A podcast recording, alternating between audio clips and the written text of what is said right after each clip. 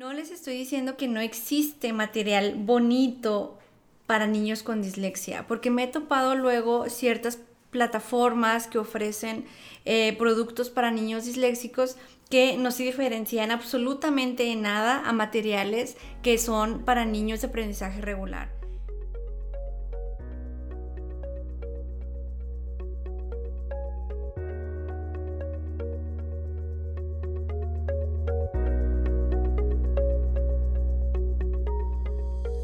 Hola, soy Karina. Esto es Didexia, el podcast dirigido a papás de niños con dislexia, profesores, terapeutas y público en general con el interés en el tema. Surge en la necesidad por tener un espacio dedicado a tratar el tema de la dislexia con un toque de diseño, materiales didácticos y un poco de mi experiencia.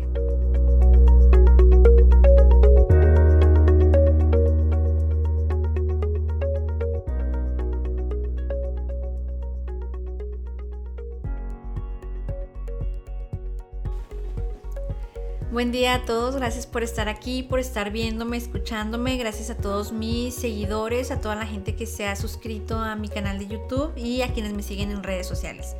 Bueno, antes de platicarles de qué va a tratar el tema de esta semana, quiero comentarles que estoy muy muy feliz porque este fin de semana eh, se publicó una entrevista que me hicieron aquí en un, en un periódico local y pues estoy muy contenta porque eso demuestra que cada vez hay más interés por temas como los que nos atañen y nos importan a todos los que estamos aquí, que es la dislexia. Entonces, quería compartirles esa noticia y también pues estaré en redes sociales compartiéndoles el link a esa entrevista para que puedan leer la nota que me hicieron.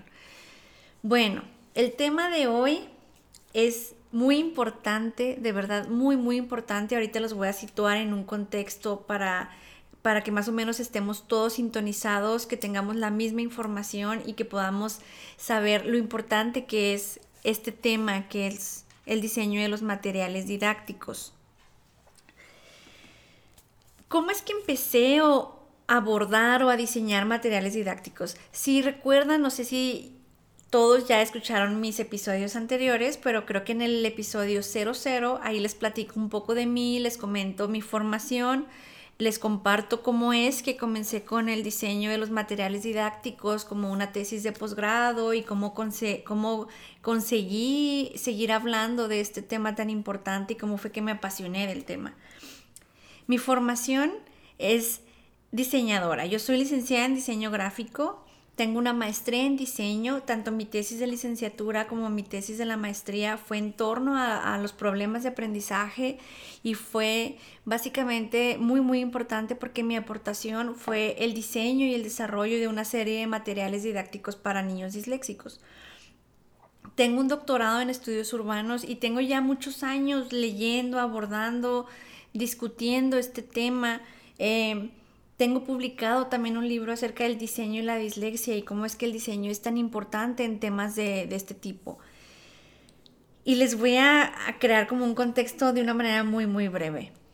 Eh, cuando yo empecé a investigar acerca de los materiales didácticos, me di cuenta de que era muy recurrente que los neuropediatras, las psicólogas, los terapeutas, inclusive hasta profesores que han llegado a a tener a alumnos disléxicos, que no es tan común, es más común encontrarlos en los centros de terapia, ellos tienen y trabajan con materiales didácticos que datan de 1979. ¿sí? Entonces, cuando yo supe, cuando me dijeron, ah, mira, estos son los materiales que usamos, y tuve acceso al libro, dije, oh Dios, o sea, ¿cómo, cómo es posible? ¿Sí? Que ahorita estamos en el 2020, pero cuando yo empecé a, abordar el tema de la dislexia, estamos hablando que era el 2003, hace 17 años. Hace 17 años yo me sorprendí que el material didáctico que las psicólogas utilizaban y las terapeutas utilizaban era en 1979. Ahora, en el 2020, me sigo sorprendiendo al saber que siguen trabajando con el mismo material. Entonces, mi interrogante es, uno, ¿es material que, que es requisito para las terapias? Porque me parece que los materiales, el objetivo de los ejercicios de, esos, de ese material que usan eh, se encuentra fácilmente en diferentes navegadores, en diferentes plataformas. Segundo, es porque luego me, di, me, di, cuenta de que el material era completamente escaso, de que no hay materiales, no había, estoy hablando del 2003, que fue cuando hice la primer tesis este, sobre dislexia, bueno, en conjunto con unos compañeros sobre dislexia. Entonces, eh, dije, ¿cómo puede ser posible que no exista material didáctico para la dislexia, para los niños disléxicos? Investigué, busqué en diferentes eh, plataformas, en bibliotecas, en, los centros de terapia y pues me di cuenta de que no existía. Entonces, hoy, 2020, sí, me, me sigo dando cuenta de que está la carencia, está la carencia. Y mucha de la gente me dice, Karina, ¿por qué no has publicado tu libro de ejercicios? Les voy a explicar brevemente. No es fácil diseñar libros de ejercicios, ¿sí? Si bien he publicado libros sobre dislexia, artículos, etc., eh, pero los, los ejercicios eh, se tienen que trabajar de una manera mucho más meticulosa. ¿Por qué? Por el simple y sencillo hecho de que un niño con dislexia no percibe y no entiende las cosas de una manera igual a un niño que no tiene dislexia. Entonces, no podemos agarrar un libro de colorear o agarrar un libro de ejercicios para que un niño de aprendizaje regular aprenda el alfabeto y ese mismo libro, ese mismo ejercicio ponérselo a un niño que tiene dislexia.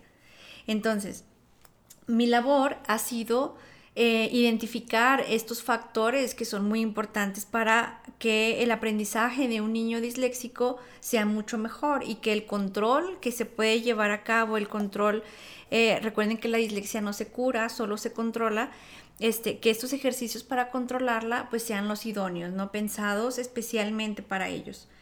Entonces, otro de los libros que me topé, que son unas láminas, así, así se titulan, láminas para la dislexia, es de 1986. Entonces, ¿cómo entendía un niño de esa época? ¿Cómo aprendía un niño en los 70s? ¿Cuál era el proceso de aprendizaje que los profesores llevaban a cabo con los niños, no? Estoy, estoy Híjole, si, ahora casi me atrevería a decir que es difícil para profesores identificar a un niño disléxico dentro de su aula, imaginen eso hace 50 años o hace 40 años, ¿no?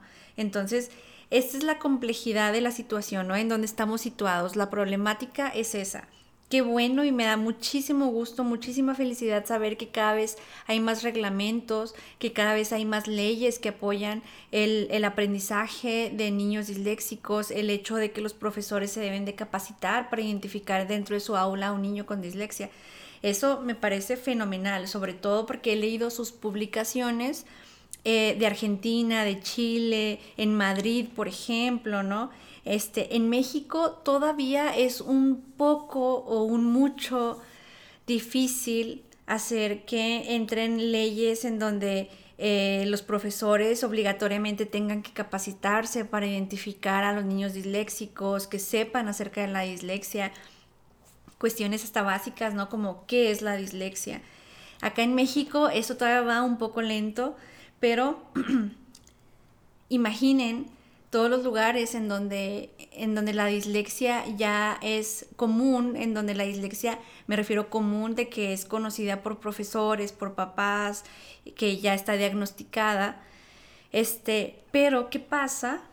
¿Sí? O sea, eso es un super like, ¿sí? Pero ¿qué pasa si no existen los, los materiales idóneos para eh, llevar a cabo las terapias para estos niños?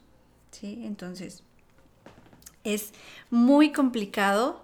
Eh, y más que complicado, es hasta un poco triste saber que no existimos tantas personas capacitadas para poder diseñar materiales didácticos para niños disléxicos y que muchas de las veces se tiene que recurrir a materiales eh, bajados de internet que no están pensados para un niño con dislexia, a materiales que un profesor hace a mano y lo fotocopia y cosas así. Entonces, les digo que este tema me apasiona porque desde la parte del diseño que tengo y que soy experta y desde la parte de la dislexia, he unido estas dos partes para proponer, plantear, desarrollar, diseñar un material didáctico para niños disléxicos. Y el objetivo de este episodio, que básicamente es el episodio 16, pero episodio 17, 18 y 19, les voy a estar platicando en torno a tres factores fundamentales para los materiales didácticos y para el entendimiento de un niño con dislexia en torno a un objetivo específico. Cómo, cómo, hacer que sepa el abecedario, cómo hacer que mejore la orientación, que mejore este, la cuestión de las matemáticas, por ejemplo, el cálculo, eh, cómo hacer que mejore su destreza manual, ¿no? Entre otras cuestiones. Ya más adelante les voy a ir platicando de eso más específicamente, pero básicamente voy a tratar tres, tres temas fundamentales. Tipografía o estilo de letra, eh, personajes o formas y un punto súper determinante para los materiales didácticos que es el color.